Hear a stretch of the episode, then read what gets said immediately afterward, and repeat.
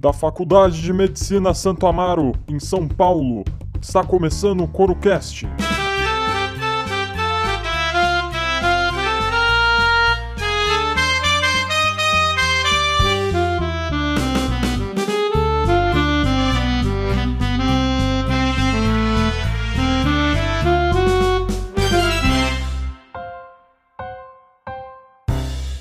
Boa noite, eu sou o Lucas Riso, da turma 55. E eu sou a Lana, da turma 55. Bom, é, no nosso programa de hoje, nós vamos trazer dois convidados. Eles são professores da nossa faculdade, são também ex-alunos. São os doutores Luiz e Tereza da Endocrinologia.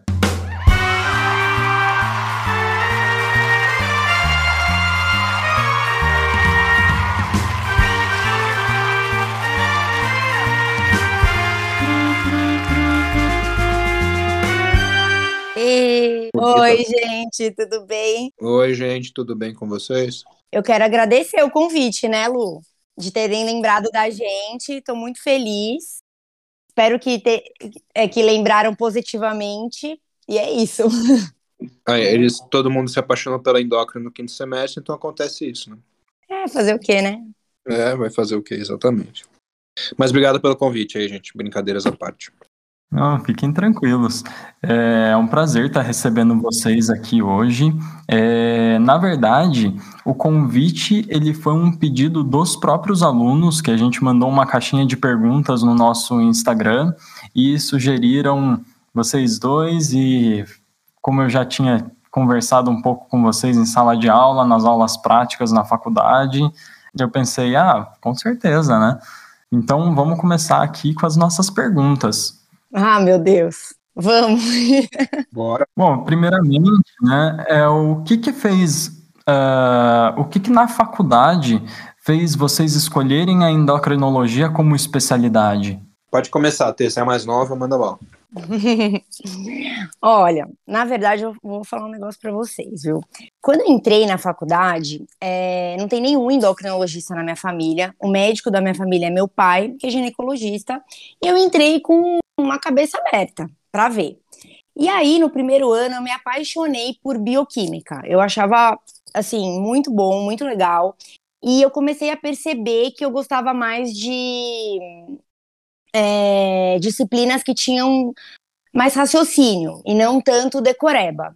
E aí, na própria bioquímica, a gente começou a ver bastante a parte de é, do ciclo dos carboidratos, proteína, gordura, enfim. E aí eu já é, acendi um alerta na minha cabeça que eu gostava de endócrino e comecei a só ter certeza disso ao longo da faculdade. Então, assim, eu nunca mudei de ideia. Desde o primeiro ano eu já falei, eu vou fazer endócrino, e aí foi. Só tinha mais certeza. E, é engraçado, né? Porque a endócrino na nossa faculdade, a gente só tinha contato mesmo no quarto ano, na minha época, não sei na sua, Lu, depois você fala. E era um estágio rápido. E não era um estágio assim super atrativo. Então, quando eu passei pelo estágio, apesar da professora ser ótima, eu fiquei assim, né? Falei, poxa, a gente teve tão pouco endócrino, mas mesmo assim eu gostei muito. E só tinha certeza. Fiquei um pouco balançada pela GO, mas assim, balançou bem pouco. Foi, foi endócrino do começo ao fim. Legal. É, eu, eu, minha família tem psiquiatra, né, meu avô e minha mãe, mas o meu avô, antes de ser psiquiatra, ele era endócrino, tanto que ele foi um dos, um dos fundadores da SBEM, e ele, na época, ele viu a relação entre hormônios e alterações psiquiátricas, por isso que ele foi para psiquiatria. Só que na época não tinha residência, nada do tipo, né? Era só para você virar, prestar o. falar que era tal de tal área e era muito mais fácil do que hoje em dia. Mas na faculdade em si, eu entrei querendo fazer a área cirúrgica, porque é aquela, aquele sonho, você vê filme, vê aquelas coisas, é tudo cirurgia que você pensa, né?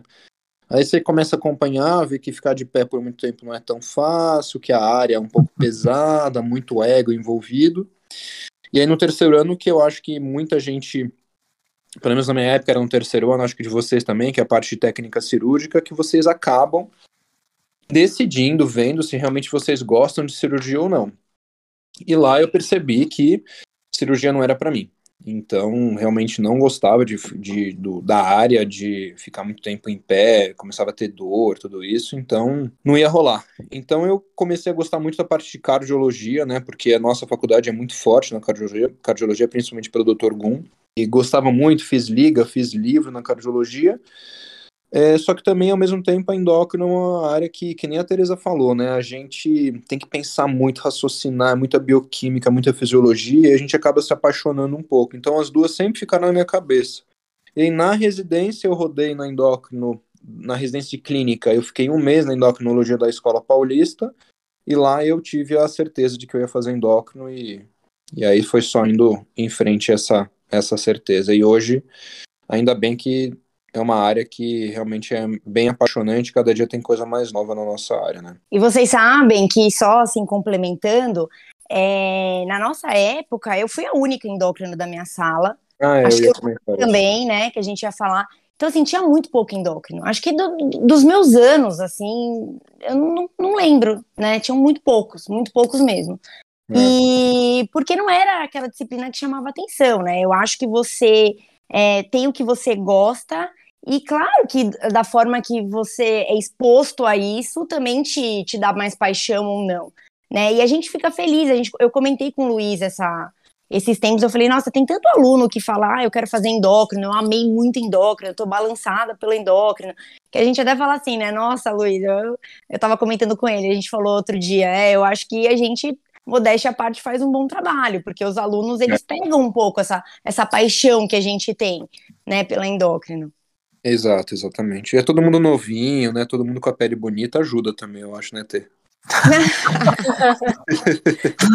Não tenho dúvida que o trabalho de vocês realmente faz a gente pensar, porque até eu fiquei meio balançada esse semestre, assim, pensei já em fazer endócrino e foi bom também ter essas duas vertentes, né? A Tereza já com endócrino desde o começo na cabeça, né? O Luiz um pouco mais é. indeciso, então foi legal ter trazido essas histórias para a gente conseguir, né? Ver que não é sempre que a gente escolhe mesmo no começo da faculdade. O Luiz foi escolher lá na residência. Não é mesmo.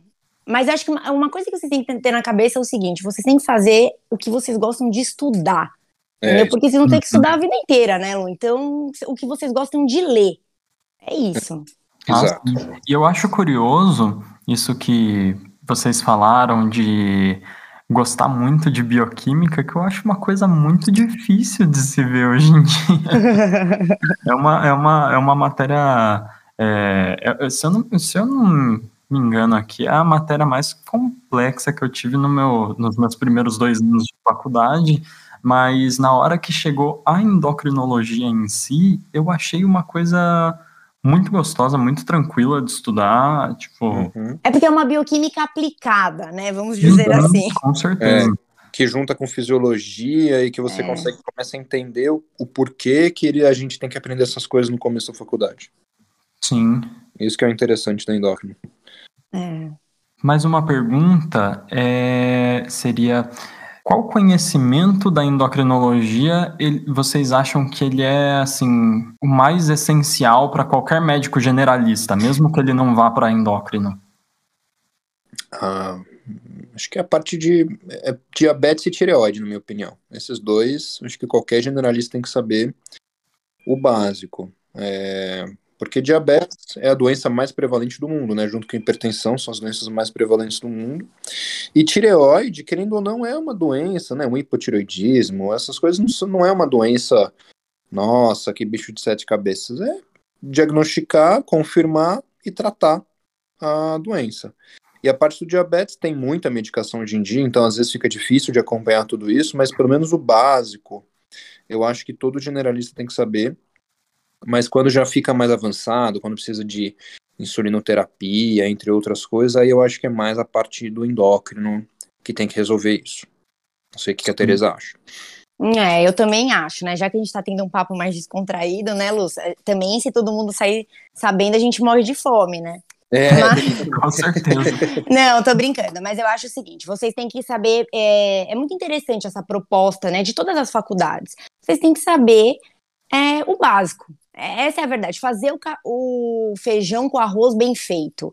Então vocês têm que saber fazer um diagnóstico, na minha opinião. Então, um diagnóstico de diabetes não tem como sair sem saber. Não tem como sair sem saber. né? É, e um diagnóstico de um hipotiroidismo, hipertiroidismo e talvez começar a perceber se um nódulo é ruim ou é bom, ter algumas coisas na cabeça, né? É o principal. E na parte da emergência, uma cetoacidose diabética não tem como, né? E aquele super aluno, talvez uma insuficiência adrenal, né, Lu? Mas É, assim, Mas é mais difícil mesmo. é mais difícil. E, e assim, o, o tratamento do diabetes, o começo, você tem que começar, você não pode passar vergonha, essa é a verdade. Né? Então, não importa que você não saiba qual é a medicação é, mais nova, a melhor, você tem que fazer, é, você tem que dar uma ajuda para o paciente até ele esperar passar no especialista. Então, é isso que vocês têm que ter na cabeça. Você tem que começar a fazer um tratamento do hipotiroidismo e começar a fazer um tratamento do diabetes. É, é isso. É, e aí as outras partes da endócrino que vocês tiveram esse semestre, no quinto semestre, a gente, lógico, é sempre importante saber o básico da parte de adrenal, da parte de neuroendócrino, é, mas aplicar para o generalista isso é uma coisa meio específica e complexa, na minha opinião. Não é todo generalista É. É que é verdade que se você nunca ouviu falar, você É. não vai saber fazer Vai o diagnóstico diferencial, né? Mas o que você não pode deixar de fazer mesmo é o básico. Mas claro que você tem que pensar em outras coisas. Então você não pode travar. Então vem, por exemplo, um homem no seu consultório falando: olha, tá saindo leite pelo peito. Você não É. pode travar. Você vai falar, É. ah, lembrei do doutor Gustavo, vamos começar, vamos pedir uma prolactina, e assim vai, entendeu? É. Mas é bem isso mesmo, Lu, concordo. É, e aí a gente também acrescentou, né, no, quando eu e a Tereza entramos, a gente acrescentou a parte de obesidade, que eu acho que é uma coisa, né, como se 50% da população é obesa, a gente tem que falar sobre esse assunto para vocês também, né, que é a área da endócrino, mas saber o básico, não precisa saber o, o, o mais complexo do complexo. Isso. Sim. Saindo um pouquinho só rapidinho da endócrino e entrando um pouco mais na faculdade, qual que vocês acham que foi o momento que mais marcou vocês quando vocês estavam na faculdade? Vixe. Nossa, olha, eu posso dizer que foram tantos, mas antes de falar para vocês qual foi o meu momento que mais me marcou quando eu entrei na faculdade, eu vou dizer um dos momentos que mais marcou a minha vida, que eu não achei que, que isso fosse ser tão importante para mim, que foi quando eu voltei como professora na faculdade. Assim, quando eu entrei no, no campus de carro e para assinar ponto, pegar meu crachá e começar a dar aula, foi de arrepiar, assim. Eu parei, suspirei e falei, não tô acreditando que já passou todo esse tempo e passou muito rápido e eu tô tendo a oportunidade de voltar como docente num lugar onde eu fui aluna. E, e, assim, foi, né, Lu, foi assim maravilhoso, foi, foi muito bom. Foi uma Isso é o das melhores legal. né? Foi uma das melhores sensações, sensações da minha vida, com certeza. Assim, profissional foi. Olha, a gente já atingiu algumas coisas, mas eu posso dizer que esse, assim, prova de título, é, mestrado, provas infinitas, mas é, empregos excelentes, mas eu posso dizer que esse momento foi um momento muito bom. Na faculdade, nossa, não sei, eu acho que o primeiro, primeiro dia foi, foi muito bom, primeiro plantão, talvez, né, Lu, foi uma coisa é, mais única. Eu não sei, mais eu, única. é, na parte, quando a gente ia para a parte de anatomia, fazer toda a dissecação, eu achava aquilo lá me, me traz boas memórias, e isso que a Teresa falou, de voltar para a faculdade, é muito gostoso mesmo. E assim, eu não sei de por onde que as pessoas andam ali de carro para ir para a faculdade, mas eu faço questão de entrar naquela região que tem umas casinhas ali perto da Avenida Atlântica. Não sei se alguém faz isso. Mas, e que Era é o um nosso lugar- caminho, né? Era o nosso É. caminho, né? É o caminho que a gente fazia, sabe, para, sei lá, não pegar trânsito, para ir no MEC quando a gente era aluno.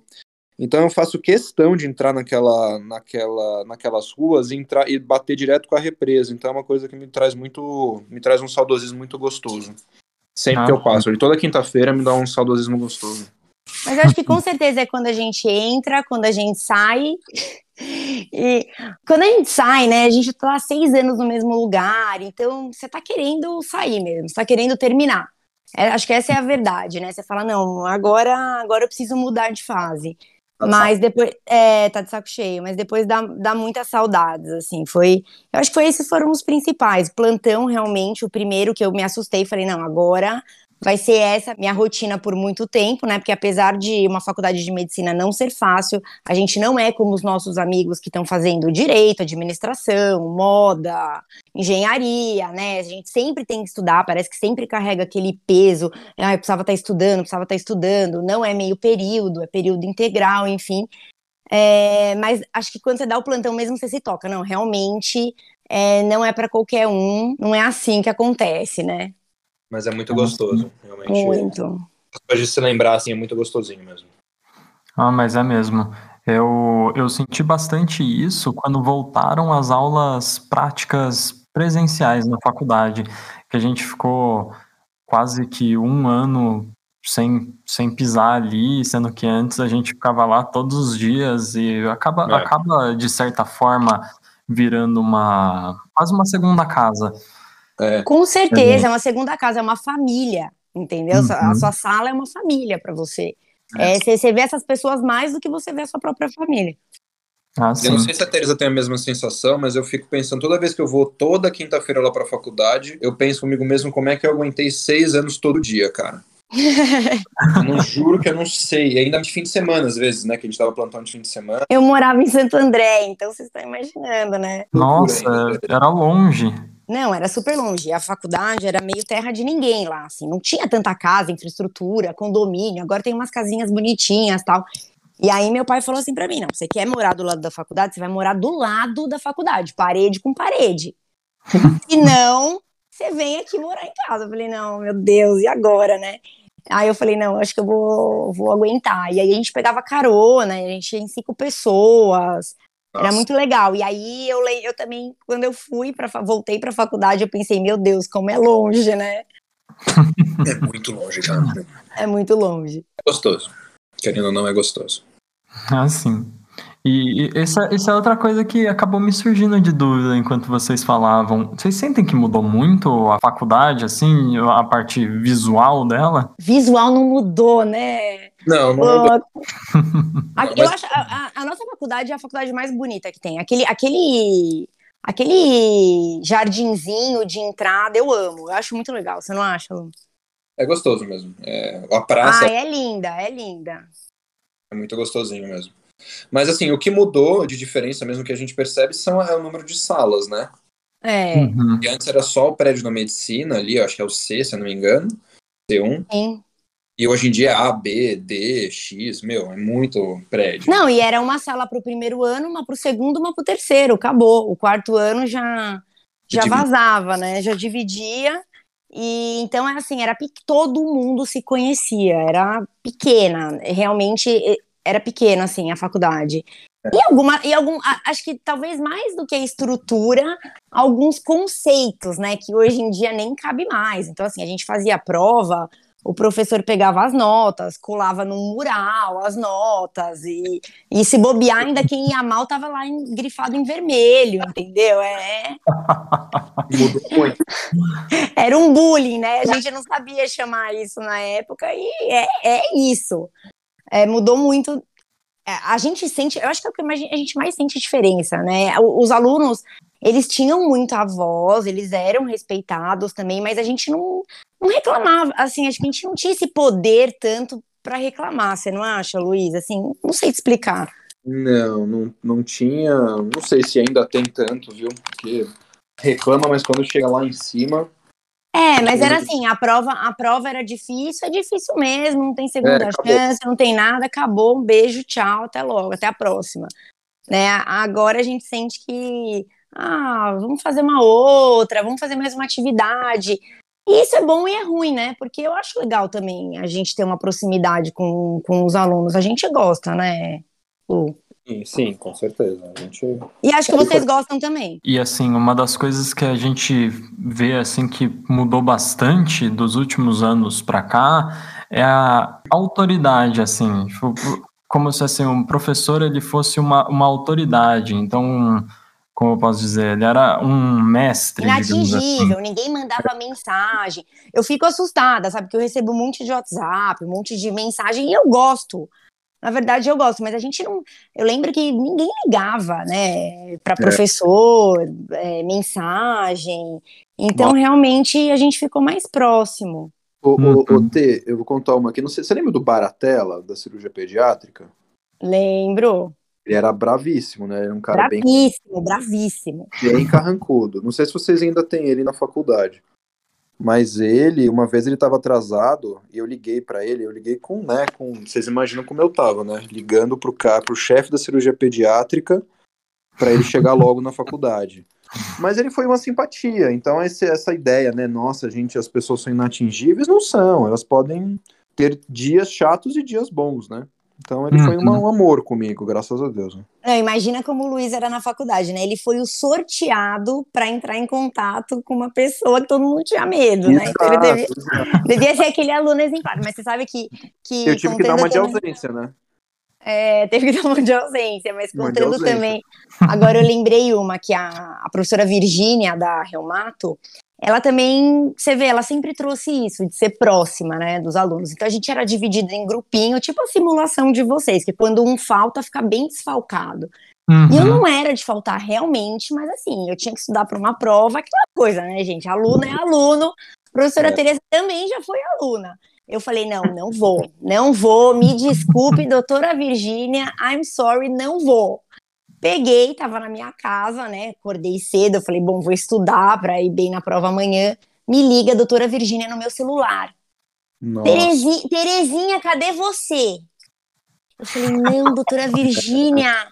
Quem mandou você. Não, E ela você pediu, é a ela duas horas da faculdade. Não, ela falou assim: cadê a Terezinha? Não, vamos esperar a Terezinha dela. Daí pegou o telefone, né, com uma amiga da onça, não, tô brincando, uma amiga que deu meu telefone pra ela, né, falou, você que se vire. Quando- e aí, o, o telefone era da minha amiga, eu atendi. Aí era a doutora Virgínia. Não, eu, eu, eu fiquei branca. Dela, onde você tá? Eu falei, não, doutora Virgínia, você não sabe. Eu acordei mais tarde, olha, me desculpa, foi uma falha minha. Ela, não tem problema, vem pra cá, eu te espero. Nossa. Então, doutora Virgínia, o problema é que eu moro um pouquinho longe. Aí, assim, ela, ah, tá bom, sabe? Aquela decepção, assim. Eu falei, meu Deus, que vergonha, juro. Fiquei E tão. hoje, e hoje ela é colega né? Hoje ela é minha colega de profissão e, assim, eu não menti, mas também não falei a verdade completamente, né? Mas Eu eu que você nunca mais faltou nas aulas dela. Não, né? Paguei esse mico, fiquei, nossa, eu fiquei chateada. E eu tinha essa, eu adorar, eu adoro ela, né? Então eu fiquei assim super chateada, sabe? Mas a- ela com certeza esqueceu. Já, já devem ter feito coisas piores, graças a Deus. Sim, sim. Além disso, é, falando dessas memórias de, de faculdade, do que, que vocês mais sentem falta de quando vocês eram estudantes? Nossa, de tudo. Ah, de estar com os amigos, né? Presente todo dia lá. Apesar Eu de às vezes, às vezes ter umas tretas, que é normal em todo lugar. Mas isso era o que mais dá, mais a gente sente falta, né? Porque hoje em É, dia, né, a gente diminui ah, o contato, não tem jeito. Se fala quase todo dia por um grupo de WhatsApp, mas de contato, contato diminui bastante. Ainda com a pandemia, aí fica difícil. Até, até agora, acho que só uma amiga minha conheceu o meu filho, então é difícil, né? Infelizmente. É, Elas- não, a, ro- a rotina de vocês, vocês vão ver, vocês vão sentir falta. Eu, eu ouvia isso, eu falava, meu Deus, né? Para de falar esse assunto, coisa chata. Eu sempre fui meio assim, né? Mas realmente, sente muita falta. É, agora é assim, gente, é trabalho, entendeu? É trabalho e é vida. Então, você saiu, apertou o play e foi. Não tem como voltar.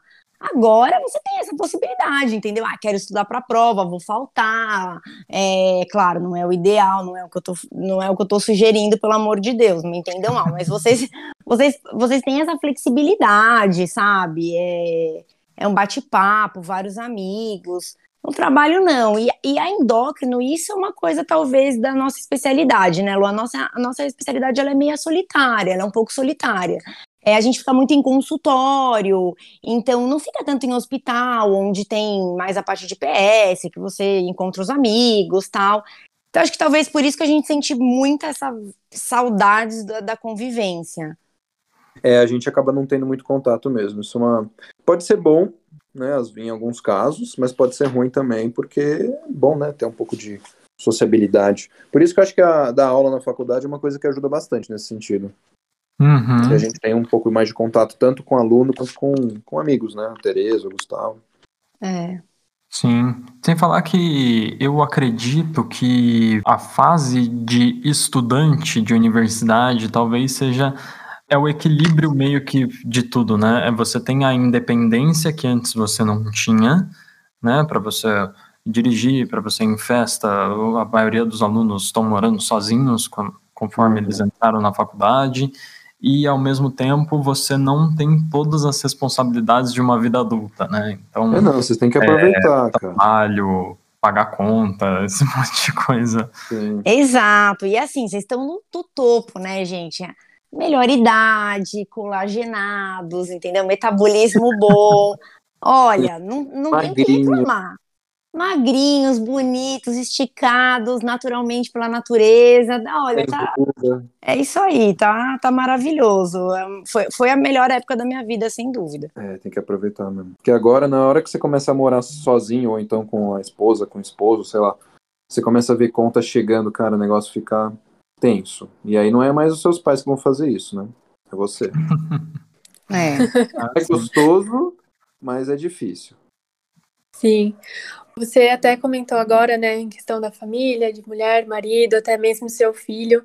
É, como que é para vocês, assim, né, conseguir conciliar a profissão com a formação da família de vocês, assim? Nossa, essa vai ser boa, porque vocês vão ver a visão de uma mulher e a visão de um homem. É. Mas a, a visão, assim, às vezes você fala, nossa, eu sou. Cara, como é que eu consigo? Sabe, eu sou. sou tô bem, tô bem. Aí às vezes você pensa assim, gente, eu faço tudo e não faço nada, nada como eu queria, nada, nada com excelência, vai, vamos dizer assim, que, principalmente quem é mais perfeccionista quer fazer tudo muito bem. E aí é uma hora que você tem que aprender a lidar e equilibrar pratos mesmo, essa é a verdade, e ir pro lado onde mais estão precisando de você no momento. Mas eu posso te dizer que quando eu casei, não, não teve um grande impacto é, na minha vida no sentido da profissão, porque eu sempre fui muito muito focada e a profissão, para falar a verdade, eu acho que sempre veio em primeiro lugar nessa questão, assim. Então eu nunca ia deixar de fazer nada. Eu já já tinha na minha cabeça que a minha profissão era muito importante para mim. Mas quando eu tive filho, realmente aí o negócio complicou para mim. Por isso que eu até eu brinco com todo mundo, né? Porque eu falo que eu sou traumatizada, porque aí sim eu perdi o meu direito de ir e vir, né? Então já não era mais só eu, é outra pessoa que depende de mim, que eu amo, obviamente, mas que depende de mim. Então, é... foi complicado para mim nesse, nesse começo, foi bem complicado, bem complicado mesmo. A maternidade foi foi desafiadora para mim. Agora melhorou muito, né? Acho que depois de uns dois, três anos melhora muito, mas aquela privação de sono e caso de paciente que você tem que discutir e atendimento e quem tá na sua frente não quer saber se você dormiu, se você não dormiu, se você tá preocupado com seu filho, se você não tá. Então, desmarcar algumas coisas. Então, ah, filho tá doente, tem que cancelar a agenda. Isso para mim foi muito muito complicado de eu aceitar no começo, assim, não, não, não, foi, não foi fácil, essa é a verdade. Então eu sempre tento desromantizar essa parte de happy family, sabe? Porque eu acho que não é bem assim que acontece. Mas aí as coisas vão se acertando, não tem jeito, né? Parece que tudo na vida vai se acertando e você aprende que você é uma outra pessoa, mas que tá tudo certo tem que tem, tem mais um pratinho lá para equilibrar.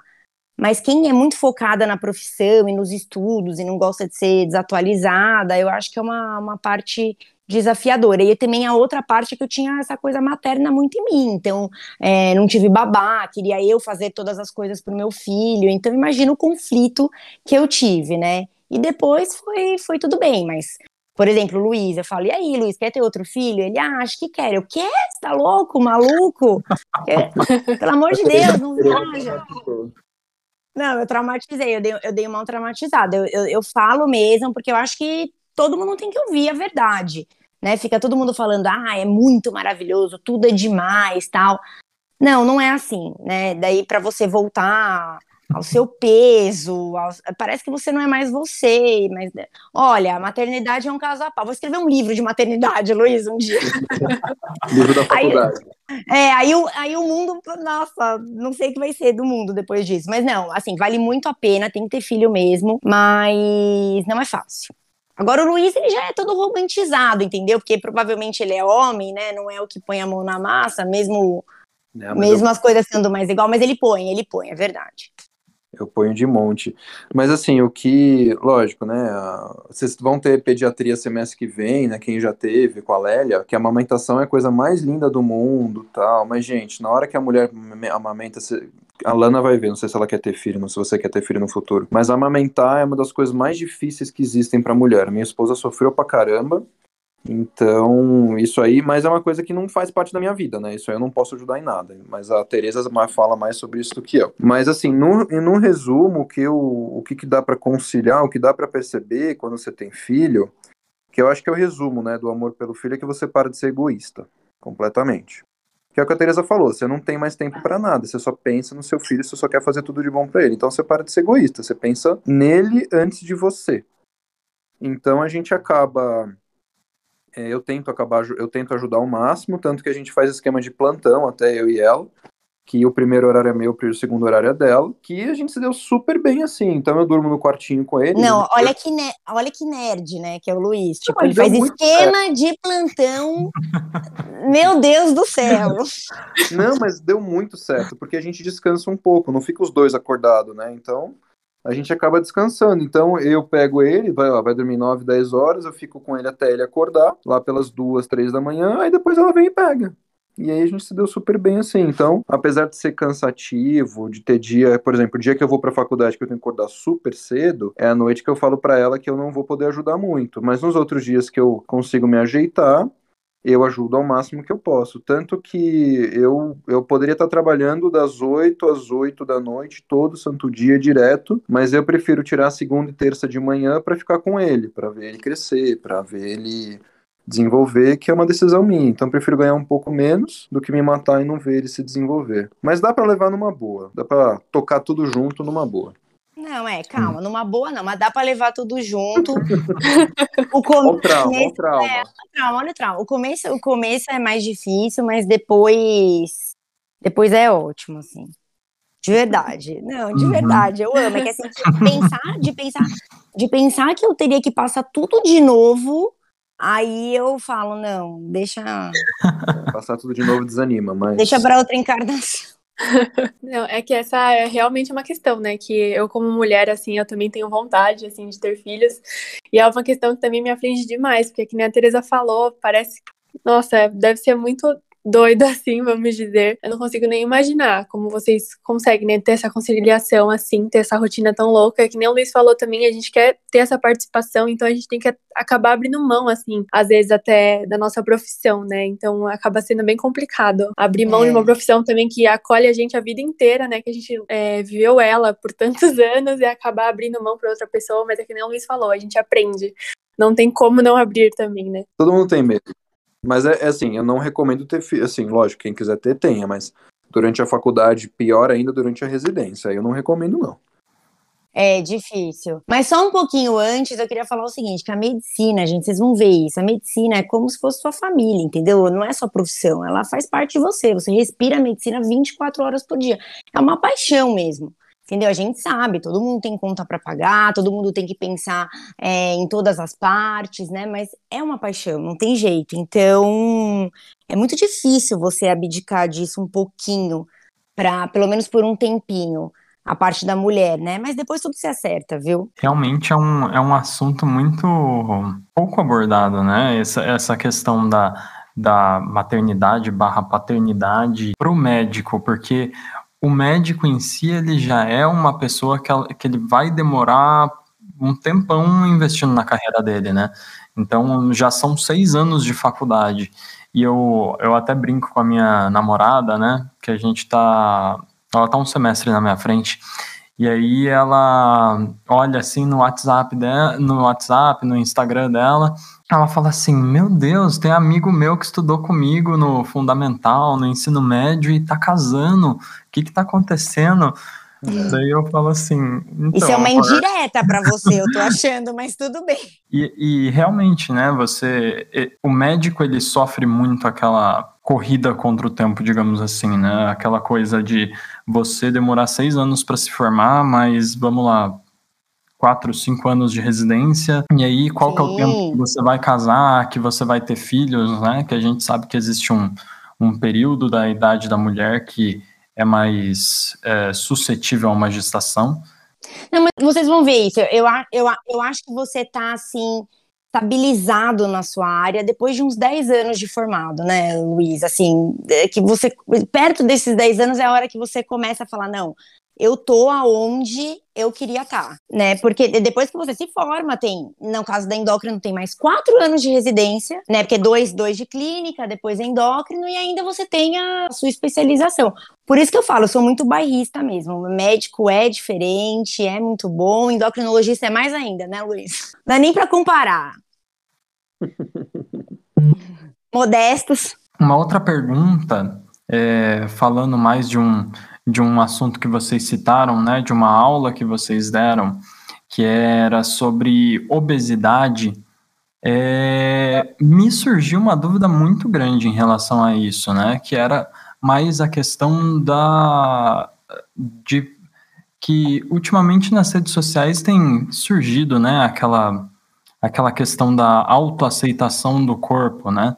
Uhum. Então, vocês acreditam que isso reflete positivamente ou negativamente, não, assim, na Bem profissão? negativamente. Essa é a minha opinião. Eu sei que tem gente que não vai concordar, mas isso é completamente minha opinião de ser muito negativo, porque a obesidade é uma doença. Sim. Então, eu não, eu acho isso péssimo. Assim, uma coisa é ser gordinho, sobrepeso, enchidinho, vamos falar assim. Outra coisa é você ter uma doença, né, e associado a várias comorbidades, que nem vocês veem na aula. Então, eu acho isso péssimo péssimo de verdade. E não é uma questão de autoaceitação, é uma questão de aceitação de uma doença. Então isso não é interessante. Não sei se a Teresa concorda comigo. É, não, eu concordo. É que, na verdade, talvez o que ele queira dizer, que é o seguinte, né, gente? Entre o IMC normal, você pode ser um modelo e você pode ser mais rechonchudo, vai, vamos, vamos usar essas palavras. Exato, e, tá, e, tá, tudo certo, é você, é você respeitar seu biotipo, é você não se espelhar no outro, entendeu? Eu sou uma pessoa que eu nunca vou conseguir, eu vou ter que ser, eu, eu vou ter que simplesmente costurar minha boca se eu quiser ser magérrima uma tábua, entendeu? Então, assim, isso a gente tem que levar em consideração. Eu acho que as redes sociais, elas, elas é, é, tá tendo um exagero em tudo, né? Mas como tudo, assim, sempre tem que ter um exagero para depois chegar numa média, vamos Exato. dizer assim. É, agora, o que o Luiz está falando, realmente, pessoas sobrepeso barra obesidade, aí chega, aí já acabou a brincadeira, aí não tem mais opinião, é um consenso, né? A gente sabe que essas pessoas não adianta falar assim, ai, eu sou, eu sou gordinha, mas meus exames são normais. Sim, se você tem um IMC acima de 25, seu, seu exame é normal agora, mas ele não vai ser em algum momento da sua vida, entendeu? Você vai ter uma, já tem estudos que mostram isso, que você vai ter uma doença relacionada à obesidade. Então, é como ele falou, é sério, não é brincadeira, não é, não é, não é bonito, né? Não, não é questão nem de ser bonito, não é saudável. Você, você tá se agredindo sim, sobrepeso barra obesidade. Agora, você ter, que na verdade eu acho que é isso que acontece nas redes sociais, né? É, celulite, gordura localizada, pneuzinho, aí pelo amor de Deus, né? Aí realmente é, você começa a entrar numa neura que, nin, que ninguém atinge. Sim, e que nem, por exemplo, eu ia dar o exemplo de, tem uma, não vou dar o um nome, lógico, mas tem uma blogueira que ela viaja para Ilhas Bora Bora com o marido, para Paris, só que ela leva a comidinha dela ela leva a própria comida. E eu acho isso completamente sem noção, sabe? Levar comidinha fit, porque senão ela pode engordar meio centímetro de cintura. Aí eu acho que é desnecessário. Então o oposto uhum. também não é legal. É, o seu peso, o seu peso ideal é o peso que você tá saudável barra feliz. Você tem que achar um, um, um, acordo entre isso, entendeu? Se, se, você quer ter um biotipo um pouco é, menos longilíneo, vai, vamos dizer assim, não é nem longilíneo, vai, Lu, mas assim, uma coisa, se você quer ser mais magrinha, mas também não tá feliz porque não pode comer nada, entendeu? É. Mas assim, rede social, com, rede social para o endocrinologista tá um pesadelo, essa é a verdade. Ah, Porque sim. aí vem as outras áreas que também, né, falam sim. muito e a gente tem que se cuidar. Hoje, eu posso dar de exemplo, a paciente que eu atendi agora às 5 da tarde, é, ela foi num, não vou falar o nome, nem a, nem a especialidade, mas foi num cara que passou vitamina D para ela tomar 10 mil unidades por dia. É. E assim, contínuo durante mais de seis meses. Nossa. E aí hoje, T, só para você ouvir, ela veio com a vitamina D, vitamina D de 188. Acho que foi uma das, é. maiores, uma das maiores que eu já vi. E só para vocês saberem, o normal é ficar entre 30, 40, 50, 60. Então, e aí vem risco, né? Vem risco de algumas outras doenças associadas. É isso que a gente tenta evitar ao máximo. É, intoxicação por vitamina D. Então, realmente, isso é assim. E o Instagram, ele começou, eu acho que ele começou, isso que você levantou foi legal. Porque ele começou com essa aceitação e não aceitação, e a pessoa que não tá se aceitando, ela fala que não tá se aceitando, mas daí você olha depois de seis meses ela tá super magra, então você vê que ela não tava se aceitando, enfim. Começou a mexer com a cabeça das pessoas, e daí, pior de tudo, né? Depois começaram os profissionais a venderem isso, né? Que, que não é um bom profissional, obviamente. Então, uhum. a, a vender esse padrão ruim, inatingível. E aí, agora sim, que é o fundo do poço, que não tem mola, é você começar a falar sobre medicação na internet, entendeu? Falar, olha, essa canetinha de Ozempic você dá e o paciente emagrece, sim, aí já é o, é o cúmulo mesmo. Uhum. Antiético, né? Antiético, é. Mas o, essa, essa questão que vocês levantaram da rede social, uh, mais ou menos há alguns anos, era a, a, rede social ela passou por muitos extremos, digamos assim, né? Primeiro foi aquela questão de você ser perfeito e você usar os filtros perfeitos, você é, eu não Sim. sei se aqui é um lugar muito bom para discutir sobre conceito de perfeição, essas coisas assim. Eu não acredito que eu seja uma pessoa muito especializada para falar a respeito, mas que antes existia você passar a imagem de que a sua vida era perfeita, né? Então, Sim. é aquela foto tirada naquele momento que você editou, que você mexeu exatamente Sim. da maneira que você quer. E com o passar dos anos, isso foi se tornando, acredito que talvez até cansativo para as pessoas. Né? Você ter que viver, digamos que, uma mentira. Só que aí você partiu para outro extremo né? Que é a questão em que até que ponto a aceitação é saudável para o seu corpo, digamos assim. Sim. E, e aí também entra a questão de mercado, né? Eu, eu sou uma pessoa que eu adoro é, capitalismo, adoro dinheiro, não, não tô falando mal disso, mas existe aquela questão de que você, a partir do momento que você encontra dois públicos-alvos, digamos assim, né? A, a, a, pessoa que busca o perfeito e a pessoa que busca a aceitação, você consegue vender duas coisas diferentes, né? Sim. Então é aquela questão de você vender caro o produto que é orgânico. Você vender agora shampoo para cabelos lisos, cabelos cacheados, cabelos volumosos, cabelos secos, é, é, de tudo quanto é. é forma. E aí que vem esses extremos, né, que a gente tá vivendo, que você não pode falar nada que já é um extremo, assim, você não pode falar que não gosta de tomate, que daí vem o, os defensores do tomate falando que você é uma agressora. E você sabe que isso, eu, eu acho que isso a gente não viveu, porque a gente tinha rede social, mas era uma rede social muito Orkut, você, você só podia colocar umas seis fotos, eu acho, umas seis, uhum. oito fotos, alguma coisa assim.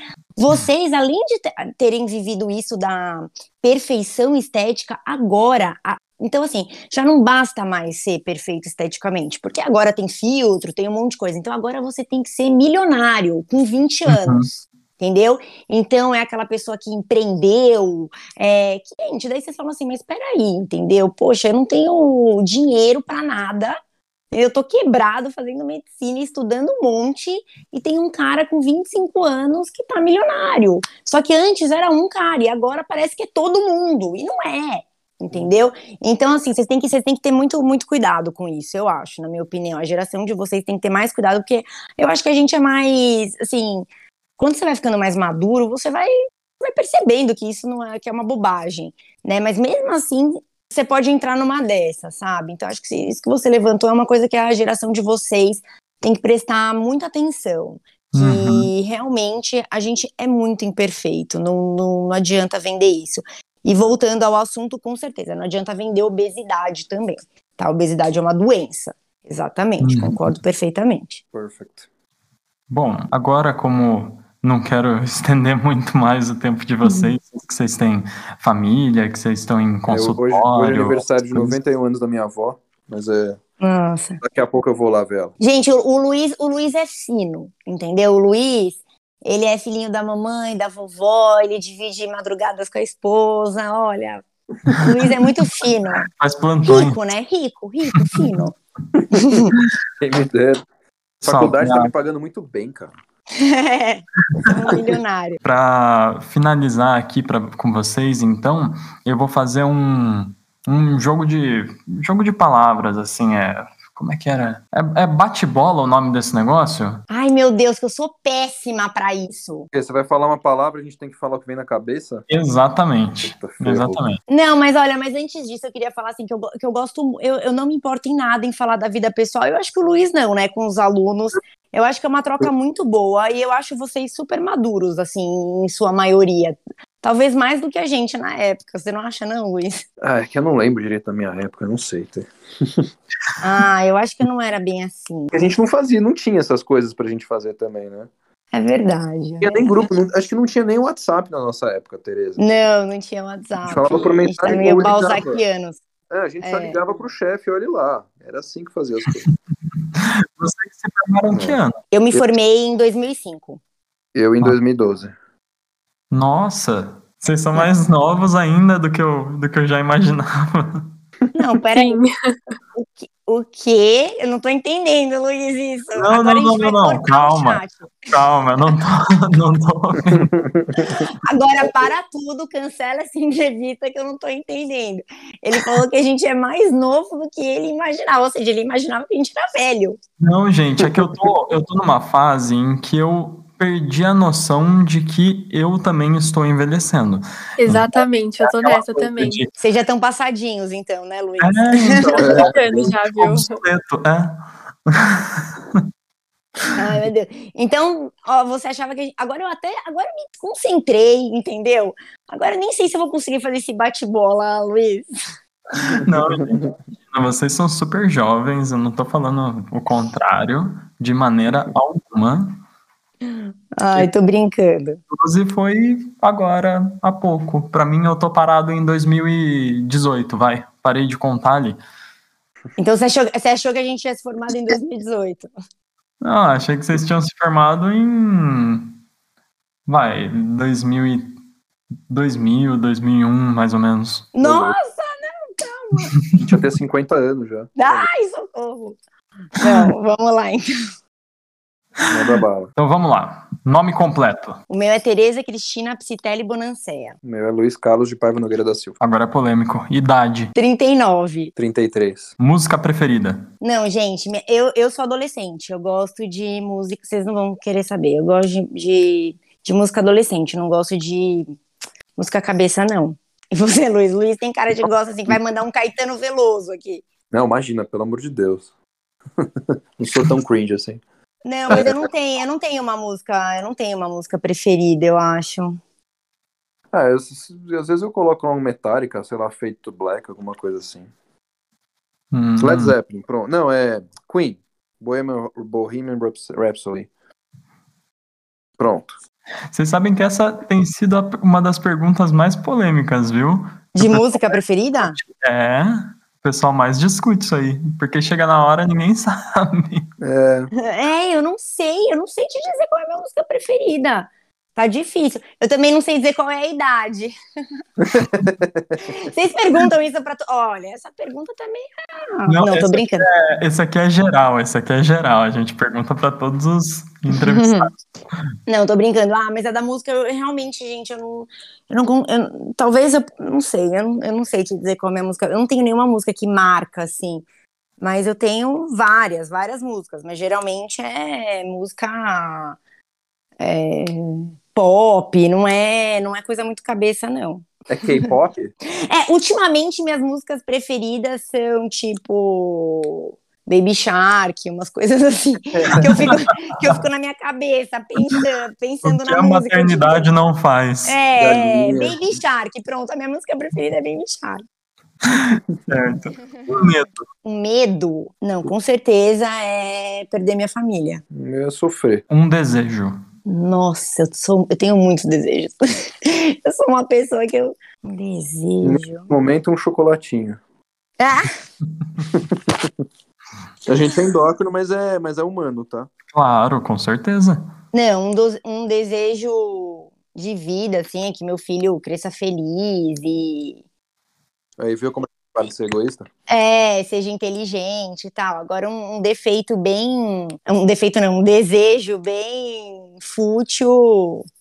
Sei lá, poderia ser comer sem engordar, né, Lu? o, de- o desejo do endocrinologista, comer sem engordar, pronto. Os reprimidos aqui. Qual time vocês torcem? Palmeiras. Santos. Comida preferida? Hum, Chocolate. batata frita. Sorvete. Eu, desa- eu desafio alguém gostar mais de batata frita do que eu. Não, ela come mesmo, é impressionante. Eu amo batata frita. Eu, eu, eu desafio alguém no mundo a gostar mais de batata frita que eu. Isso, esses são os professores da endocrinologia. É, imagina os outros, hein? eu gostei do Luiz, ele já vai se comparando. Imagina os Lógico. outros. Imagina os outros, meu. Uma inspiração. Meu avô. Ah, meu pai. Mas eu tenho muitas inspirações, viu? Muitas. A Teresa sempre tem mais de uma resposta. Filme preferido. O Rei Leão. Rei Leão, Luiz, jura? Juro, cara. Esse aí eu via e vejo, der, mas o antigo, não o atual. Claro, claro. O de verdade. O de verdade, o de verdade. Gente, eu não sei. Olha a galinha pintadinho, né, Tê? É, meu filme preferido, Kung Fu Panda. É. Ah, talvez, vai, um filme que eu gosto de ver, que sempre que passa, eu vejo. Ah, tem vários, tem. Deixa eu ver um filme, um filme, um filme que passa que eu sempre. Tipo, com certeza é coisa fútil, viu, gente? A minha cabeça, tipo, É, eu tenho, eu, tenho, eu tenho 39 anos, mas assim, minha- minhas músicas preferidas vão assustar, meus, Aquela meus loira, filmes. Bridget, Jo- Bridget Jones, que você gosta? Não, não. Tem, tem um que eu gosto, ó, tem um que eu gosto que, que vocês não vão conhecer pra vocês olharem, que chama, que chama Os Delírios de Consumo de Beck Bloom. Pronto. Nunca ouvi falar, nunca vi. Quem, quem, quem vê esse filme vai entender o, o, o nível de maturidade da professora Tereza. Gente, é porque, ó, eu estudo muito, tá? Essa é a verdade. Eu estudo muito, eu trabalho muito.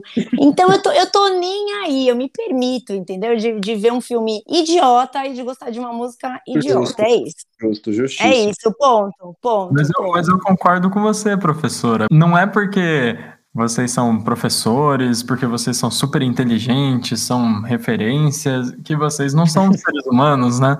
Então, a gente gosta também de, de assistir um filme, vai, que não tem que, que seja, deixa, joga o cérebro fora e vai assistir o filme, vai. É, eu gostaria de falar que é a lista de Schindler, sei lá, uns negócios desse tipo, mas não é, não é delírios de consumo de Backroom. Essa sou eu, gosto, eu odeio. Não, eu gosto, eu gosto, eu gosto. O meu tempo, o meu tempo livre é bobagem mesmo, gente. Eu, eu me permito isso e tô completamente em paz com a minha consciência, entendeu? Um livro preferido. O físico. Ah, eu gosto do físico também. É um puta livro. É. É o livro que todo médico ama. É, querendo ou não. Essa resposta já foi dada no episódio anterior, vocês acreditam? Já foi, foi dada no episódio anterior? Sim. Ai, que legal. O que te irrita? Nossa, tudo, eu sou muito irritada, né? A Tereza é um hipertiroidismo ambulante. Mas o que me irrita, eu acho que o que mais me irrita, que eu odeio como uma boa leonina, assim, é injustiça. Eu, eu odeio ver injustiça, me, me irrita, me irrita. Puta, eu não s- Tem muita coisa que me irrita também. Mas. É, injustiça é uma delas, mas é que eu não vejo, eu não sei, não vejo tanto assim no meu dia a dia. Mas acho que uma coisa que me irrita muito é quando fica falando demais. De- Nossa, então, então eu te irrito muito, Luiz. Mas é, não, mas você não mora comigo, Tereza. É outra coisa. Não, o, Lu- o Luiz, ele coloca os meus áudios na velocidade máxima. E aí eu comecei a fazer áudio na velocidade máxima. Então, às vezes, eu, pen... eu tô falando na velocidade máxima, eu percebo isso também. É, eu tô então, falando. Tereza, Tereza já fala em uma vez e meio normal, entendeu? É, eu, então, uma coisa que me irrita, assim, mais, mais descontraída é lerdeza. Lerdeza me, me, descontra... me, me irrita um pouquinho, assim, aquela pessoa vai falando naquele tempo, porque eu sou meio agitada, então isso me irrita também. Não, o que me irrita é falar muito, mas aí é coisa lá de casa mesmo, que eu até brinco que a esposa, quando passa de seis minutos falando, T, fica esperto, viu? Quando a esposa passa de seis Hum. minutos falando, o marido já não presta mais atenção. Então, o que te irrita é sua esposa, resumindo. É, não. é- é- se alguém mais falar um pouco a mais, eu também fico. Não, tô brincando, gente, tô brincando. Filme ou esporte? Esporte. Nossa, filme. Dá pra ver que o, que o professor Luiz ele é o endocrinologista raiz. É um CDF. Vamos lá, pra finalizar agora, qual que é o hobby de vocês? Hum, qual que é meu hobby? Eu gosto de jogar tênis, por isso que eu até falei esporte. Então, esse é um dos meus principais. eu- Jogar tênis e beber vinho. Eu gosto de. Eu gosto de ver série.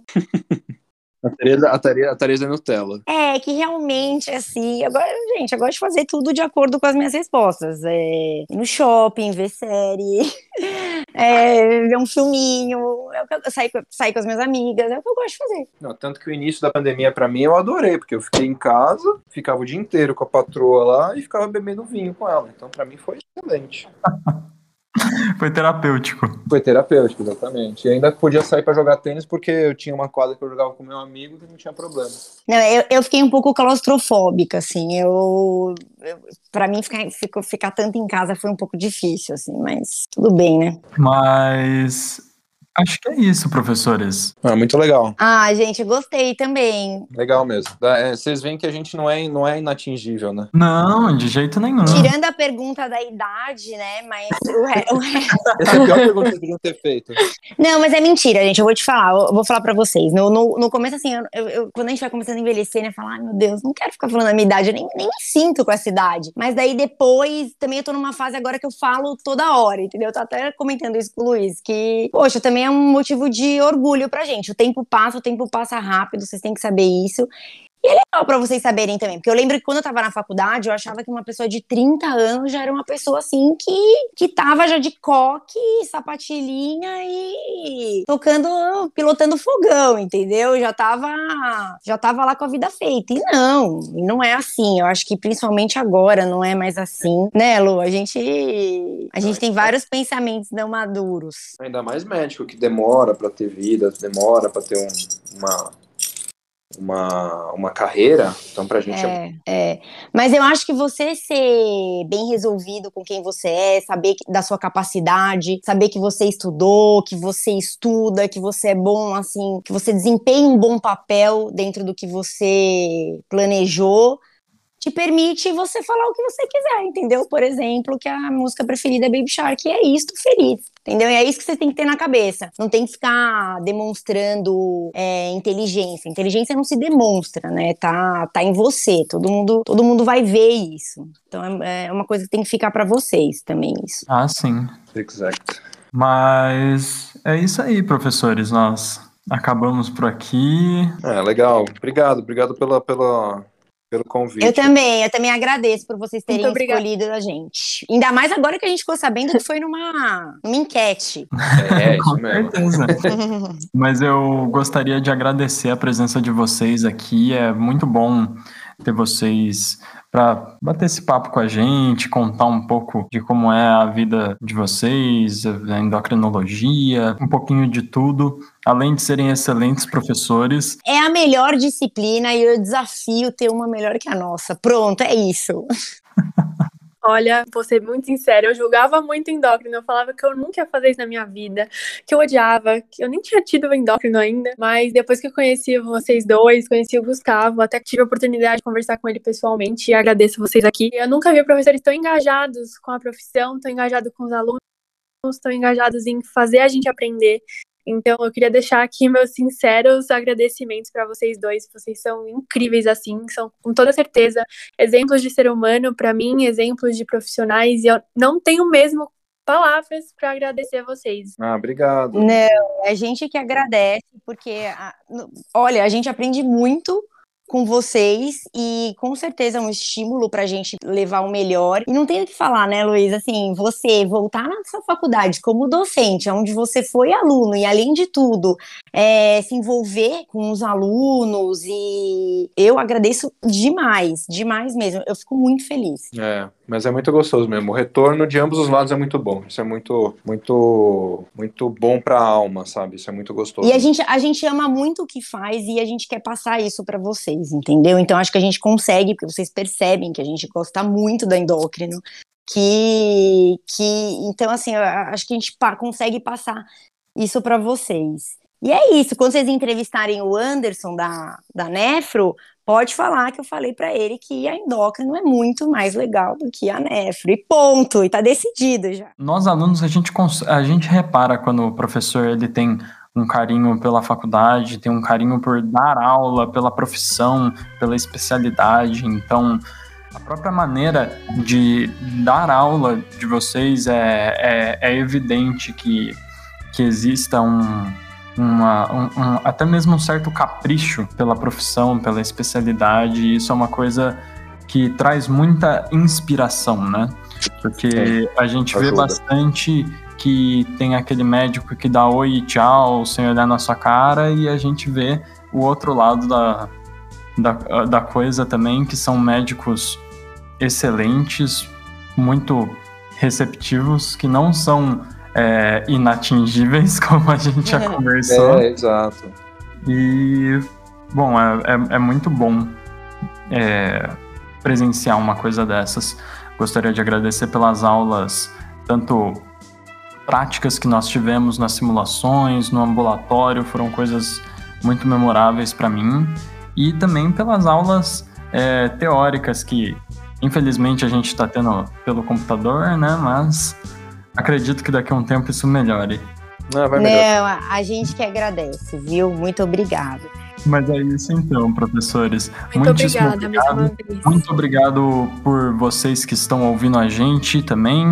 Gostaria de agradecer pelo feedback que teve o nosso último podcast. Gostaria de, por fim, dizer que vocês podem seguir a gente no Instagram com karma.fmsa. Vocês podem também achar o nosso site www.karmafmsa.com. Agora eu gravei o nome. E, bom, é isso.